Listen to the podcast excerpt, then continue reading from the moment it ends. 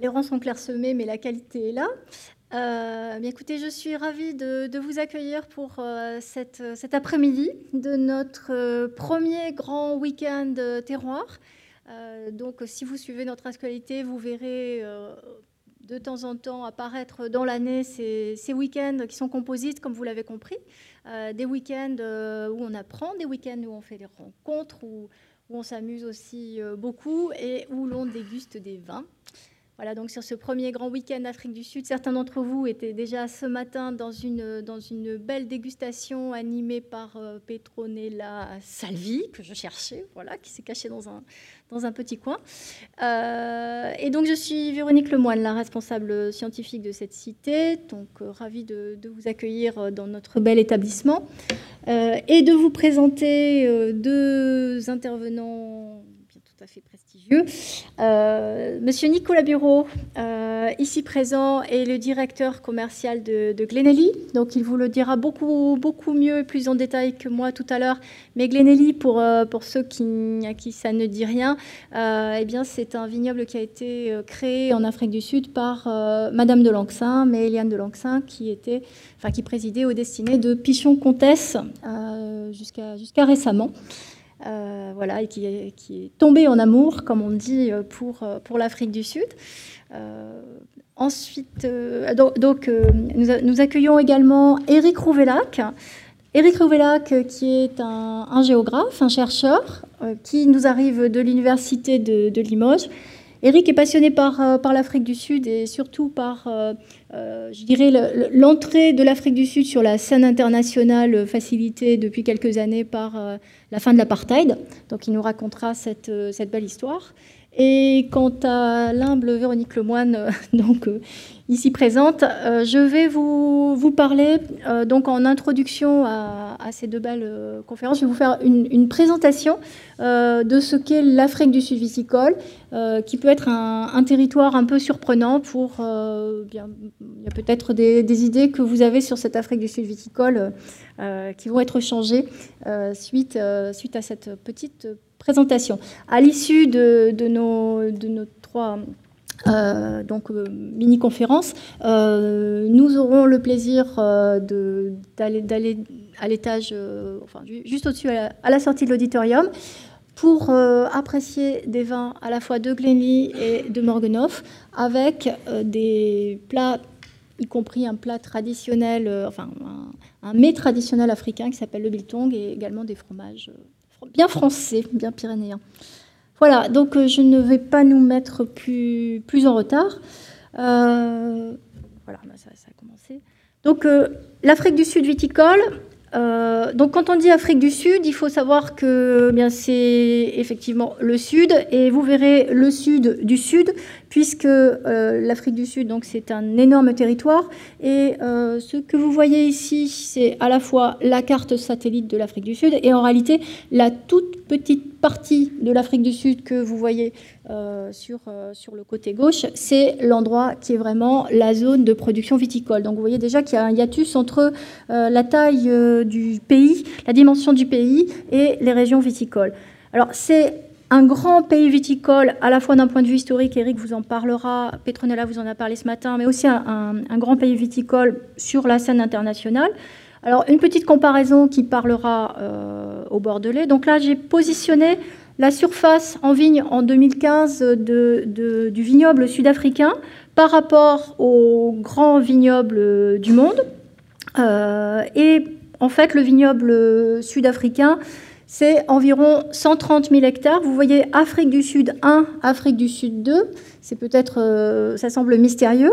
en fait, Afrique du Sud 1, c'est en comptant absolument tout les cépages. Et Afrique du Sud 2, où là, euh, eh bien, on est un peu plus petit que, Bordeaux, on est plutôt euh, entre l'Allemagne et la Nouvelle-Zélande et à environ 100 000 hectares. Ce sont les cépages qui sont cultivés pour le vin, pour élaborer du vin. Alors pourquoi? Euh, Voici l'explication. en fait, nous avons les types de raisins et leurs utilisations. donc ce que vous voyez en beige marron, ce sont les raisins secs. Ce qui est enfin, la proportion de raisins secs produits par le pays. En vert, nous avons les raisins de table, donc euh, ceux que l'on consomme à table. Et wine grapes, eh bien, ce sont évidemment les raisins qui sont utilisés pour l'élaboration de vin. Donc euh, vous voyez, il y a certains pays tels euh, l'Allemagne ou la France où on ne voit quasiment que du rouge.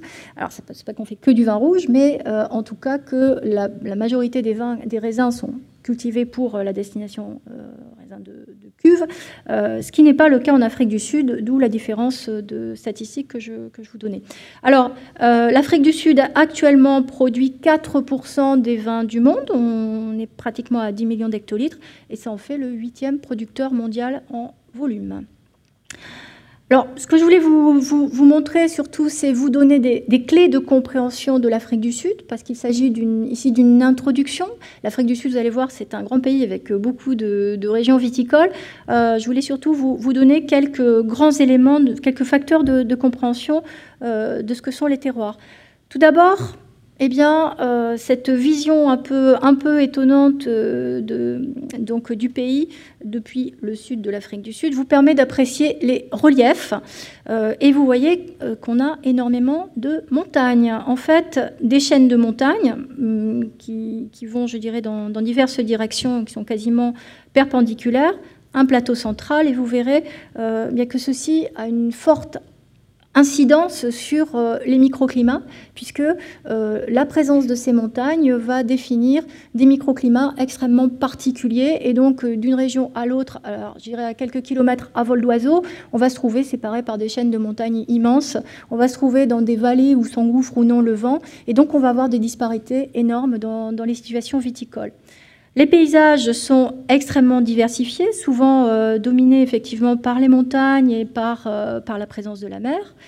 Et climat, euh, eh bien, on pourrait dire qu'on a des surprises. Alors, pour les amateurs de vin chevronné, cette, cette carte ne vous surprendra pas. C'est une carte sur laquelle apparaissent les grandes régions de production de vin dans le monde et vous voyez que sont indiquées euh, des latitudes, donc 30, euh, 30, euh, nord, 50 nord, 30 sud, 50 sud.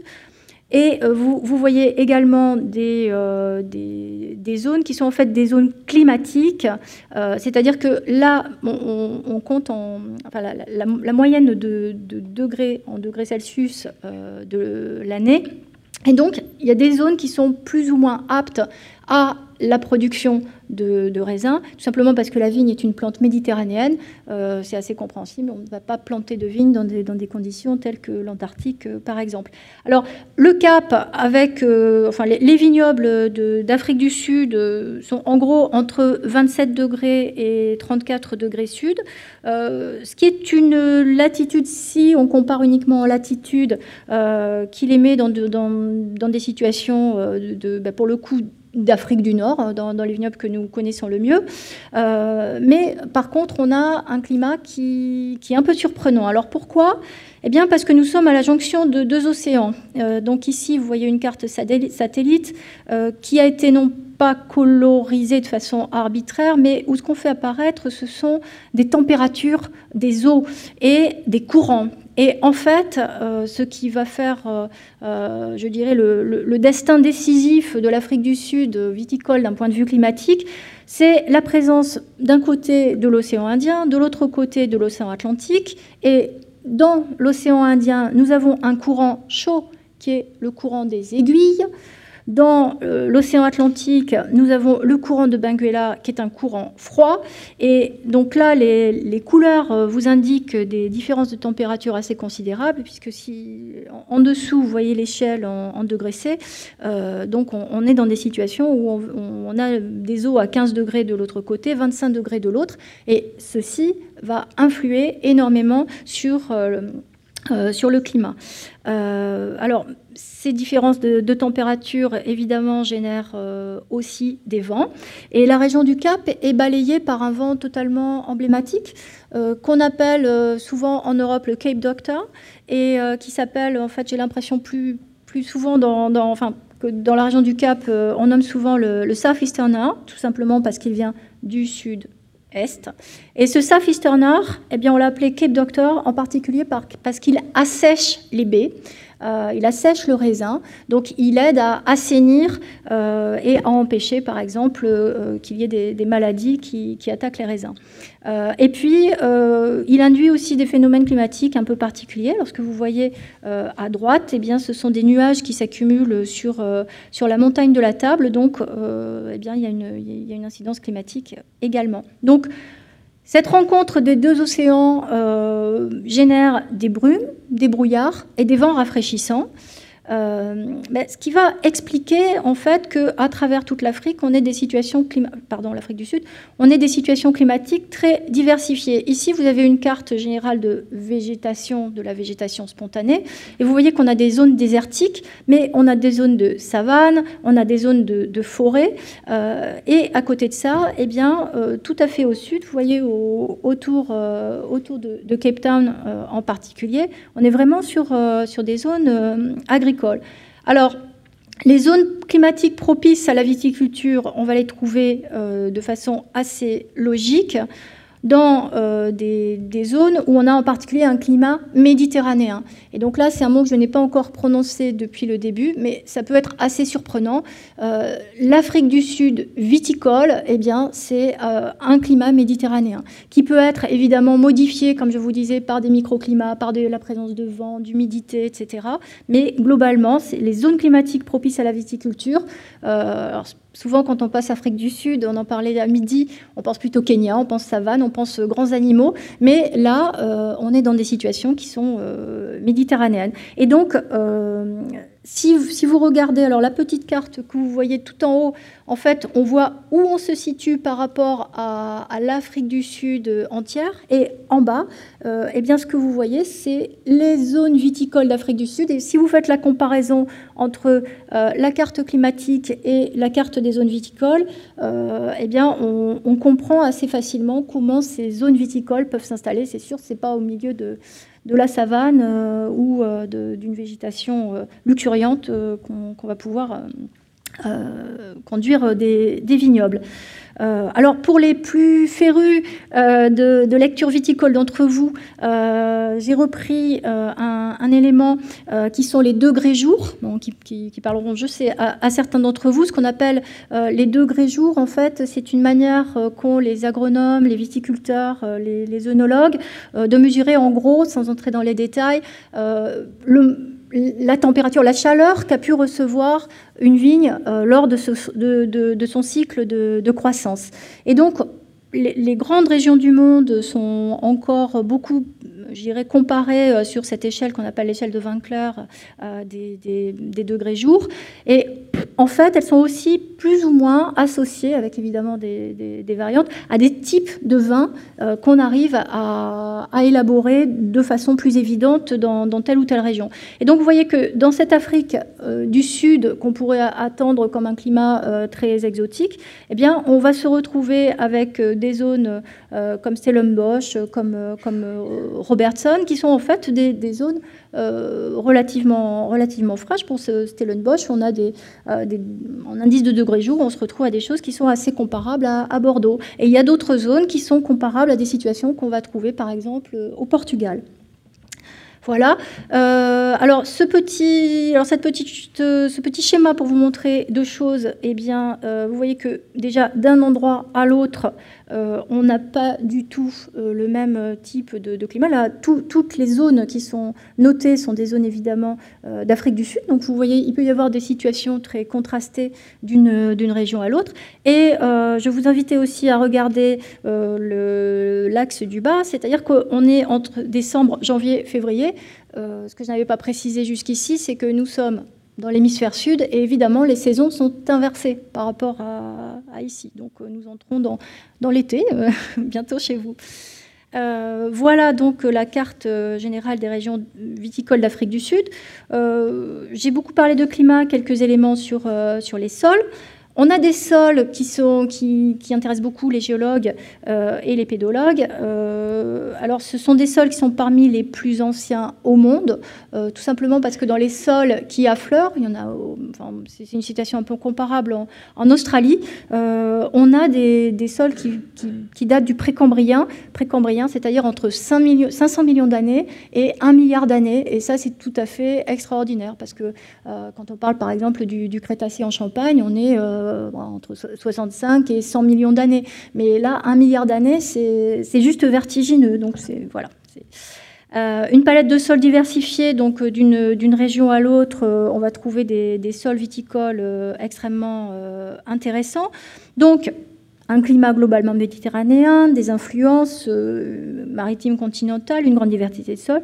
On a une immense biodiversité, euh, on est euh, en particulier au Cap dans ce qu'on appelle le Cape Floral Kingdom, c'est-à-dire un royaume floral. Il y en a seulement quelques-uns à travers la planète. et en fait, dans la zone du Cap, il n'y a plus de biodiversité en matière végétale que dans tout l'hémisphère nord réuni. Enfin, tous les pays, tout l'hémisphère nord. C'est quelque chose de tout à fait extraordinaire. Donc, c'était une transition pour vous parler des cépages, où là aussi, on va avoir une très belle diversité un peu plus de cépages blancs euh, en, nombre d'hectares euh, que de cépages rouges, avec des dominantes, euh, en particulier, vous voyez, du chenin, du colombard qui va, servir en particulier pour, des brandis, du chardonnay, du sauvignon blanc et beaucoup d'autres. C'est vraiment les cépages majeurs qui sont indiqués. Et L'Afrique du Sud en fait la plus vaste surface en chenin au monde avec plus de, 18 000 hectares. Cépage rouge, là aussi, une, une belle palette. Euh, donc, euh, euh, vous voyez que ce qui est dominant, c'est des choses que nous connaissons bien, puisqu'on voit apparaître le Cabernet Sauvignon, on a aussi du, du Merlot, la Syrah, qu'on appelle Shiraz là-bas, et le pinotage dont vous entendrez parler demain si, si vous venez à la dégustation de Bayer-Strutter, le pinotage, vraiment cépage emblématique euh, de l'Afrique du Sud qui a été créé par euh, l'université de, de Stellenbosch. Ce matin, quelqu'un posait la question est-ce qu'il y a l'équivalent d'appellation d'origine euh, en Afrique du Sud Oui, c'est d'ailleurs un des pays du Nouveau Monde qui. Alors, l'Afrique du Sud dit souvent on est à cheval entre l'ancien et le Nouveau Monde, ancien aussi par l'histoire, mais aussi par, je dirais, cette relation à la notion de terroir. et il y a un système euh, qui part, euh, alors voilà, pour replacer par rapport aux grandes unités géographiques. Euh, donc on a un système où la région va être la zone la plus étendue en termes de, de, délimitation, de dénomination. Ensuite, à l'étage en dessous, je dirais, euh, on, a les districts. Donc, en gros, euh, les districts, euh, ça va correspondre, je dirais par exemple, à, l'équivalent du Médoc chez nous. Alors qu'ensuite, on va descendre au niveau des wards. Et au niveau des wards, eh bien, on sera plutôt au niveau de ce que nous, en Bordelais, on appelle les communales. alors, il n'y a pas exactement le même système de poupée-gigogne qu'on peut trouver en France, où généralement on a une appellation qui qui euh, contient automatiquement des sous-appellations. Euh, il y a certains words qui en fait sont euh, autonomes, enfin autonomes, qui, ne sont pas inclus à travers d'un autre district. Donc vous voyez, quand je vous disais on n'aura pas le temps de, parler de tout, on est quand même dans, des situations viticoles diversifié avec une, grande, une grande palette d'appellations. Donc on va faire un, focus sur, euh, quelques, zones. Euh, d'abord le Western Cape, euh, la partie sud. Donc c'est vraiment la région des grands vins blancs et rouges dont, on va parler en détail tout à l'heure. alors voilà à quoi cela ressemble. Donc au premier rang, au premier, plan, vous avez la Table Mountain. On va voir que Constantia, dont on parlait ce matin, qui, est un vignoble historique dont, va certainement vous parler Eric, et juste derrière la, la, Table Mountain. Ensuite, euh, eh bien, euh, euh, c'est euh, Monsieur Bureau, Nicolas, qui vous en parlera beaucoup. Derrière, il y a la, vallée de, de Franschhoek également. Et donc, vous voyez, c'est vraiment un paysage entre mer et montagne, et je vous disais, un, lieu où les vents, effectivement, peuvent, peuvent aimer à, s'engouffrer. Donc, pour que vous compreniez encore mieux comment c'est installé, vous voyez ce, cette montagne de la table complètement à l'ouest, et puis le vignoble de Constantia qui est quasiment en refuge, euh, appuyé contre, cette montagne de, la table, le vignoble de, Stellenbosch, appuyé contre le Simonsberg, la vallée de les, vignobles de Franschhoek dans, cette vallée, ce qu'on appelle le grand escarpement. Euh, grand escarpement, je dirais, c'est ce qui sépare ensuite de ce grand plateau qu'on a vu sur la première image euh, satellite. donc ici, on a des sols qui sont assez bien corrélé au, fait, au, relief, enfin corrélé d'assez près au relief. Et euh, on va avoir une viticulture qui va se développer sur des grès, sur des granites, sur des schistes. Euh, donc tout ça correspondant euh, aux, grandes montagnes. par exemple, le, la, la, Table Mountain, c'est une, une montagne de, de, grès et on a des intrusions de, de granit. Voilà, donc quelques, quelques images de, zones euh, mythiques. On va, les balayer, assez rapidement. Donc Constantia, dont on parlait ce matin, euh, une zone qui historiquement et actuellement encore fait des, des liquoreux totalement mythique, il n'y a pas d'autre mot. Euh, Stellenbosch, dont on, dont on parlera euh, en détail tout à l'heure. Euh, donc Stellenbosch, qui est une zone aussi bien adaptée pour les cépages rouges que les cépages blancs. on y produit 8% des vins d'Afrique du Sud. Stellenbosch, c'est aussi, je dirais, un grand centre du commerce des vins d'Afrique du Sud et un grand centre de l'éducation et de la connaissance et de la recherche en Afrique du Sud, avec à la fois l'université de, de Stellenbosch, donc où a été créé le pinotage, et demain, nous aurons des étudiants qui ne sont pas de l'université de Stellenbosch, mais d'une école agricole euh, d'Alzenbourg, euh, non, loin. Euh, alors là, on ne voit pas. Si vous voyez peut-être, en fait, j'avais tout simplement souligné en bleu pour que vous ayez une, idée d'où sont situés Glenelly, dont, va vous parler Nicolas Bureau. Donc, vous voyez en bleu un, peu au-dessus là de, la jonction des routes. Euh, et Morgenhof, euh, qu'on dégustera également tout à l'heure. La vallée de Franschhoek. Euh, donc là, je pense qu'Eric vous en parlera abondamment. donc une zone, là aussi, où on fait des vins blancs, des vins rouges et beaucoup de mousseux, de, de, vins effervescents qu'on appelle les capes classiques, avec une méthode à la champenoise. Le vignoble de Parle, un vignoble euh, un peu plus, chaud, là aussi une région de vin blanc et, de vin rouge de, très bonne qualité. Wellington, une zone qui est connue pour fournir 85% des plants de vignes du pays, une belle zone de pépinière. Tolbag, euh, ça c'est une région qui est connue pour, euh, pour un climat frais, c'est une sorte de poche dans lesquelles les nuages créent s'accumulent la nuit et créent un, un microclimat. D'Urbanville, pardon, à côté des montagnes de Tigerberg, là aussi, euh, belle région viticole. Une partie, donc là, ce qu'on a vu sont les régions, je plus, les plus traditionnelle euh, de, culture de la vigne. Euh, une zone qu'on appelle le Swartland, ce qui veut dire la terre noire, non pas parce que les terres sont noires, mais parce qu'il y a une herbe euh, qui pousse là-bas qui, a, qui effectivement une, couleur foncée.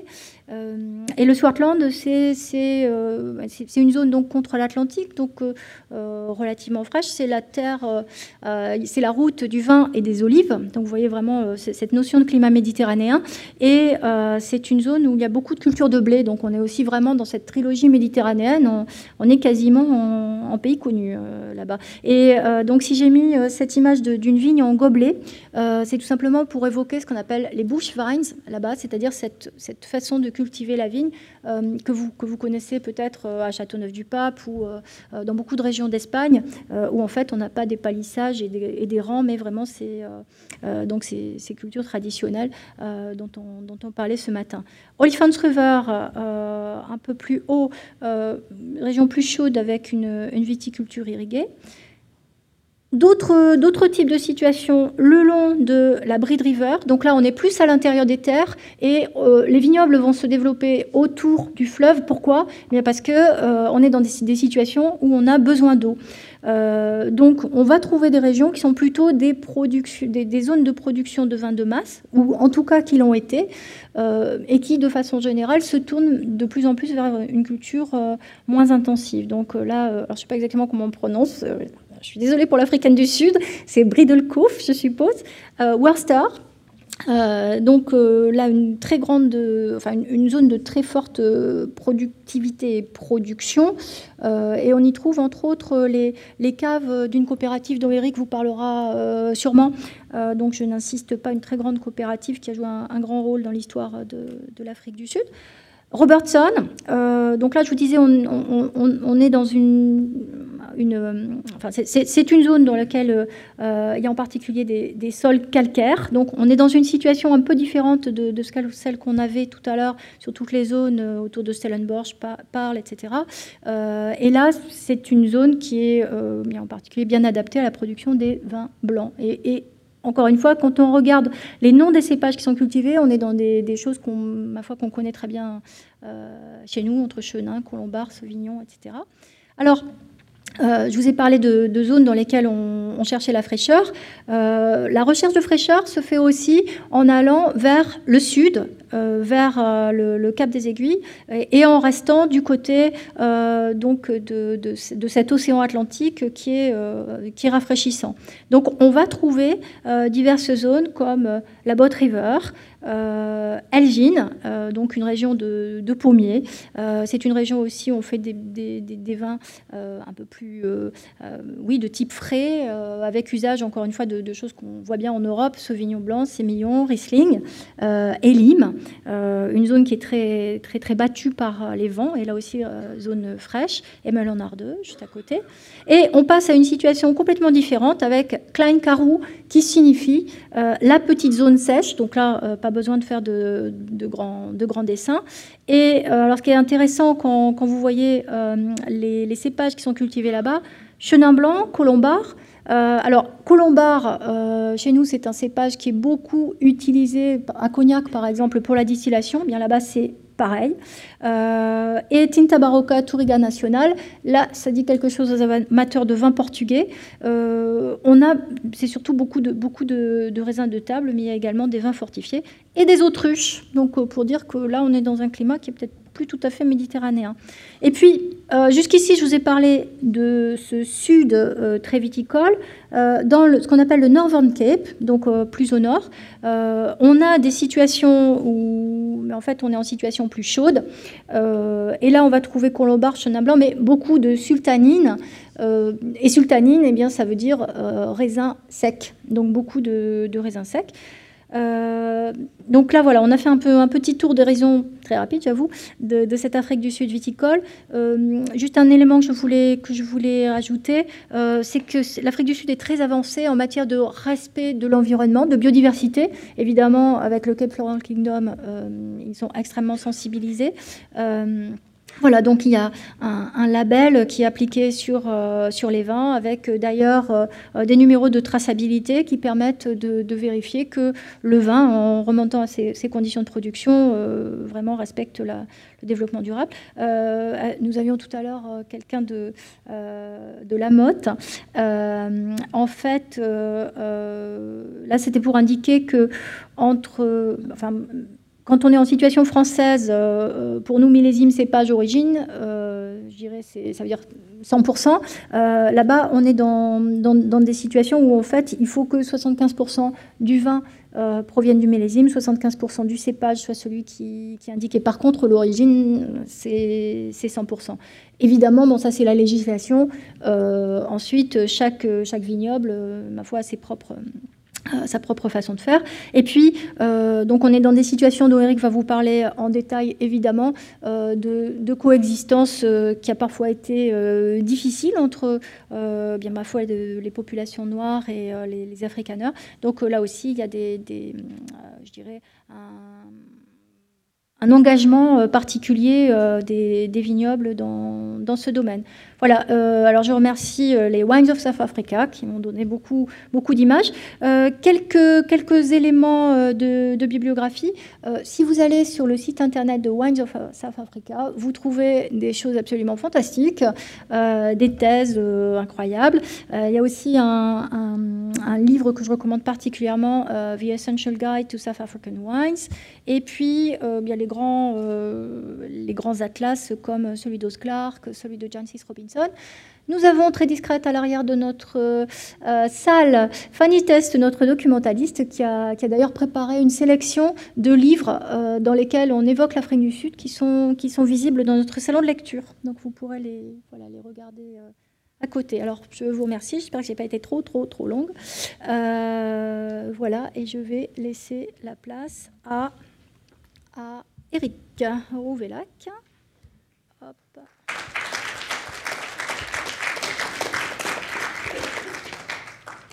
Hop, hop, hop.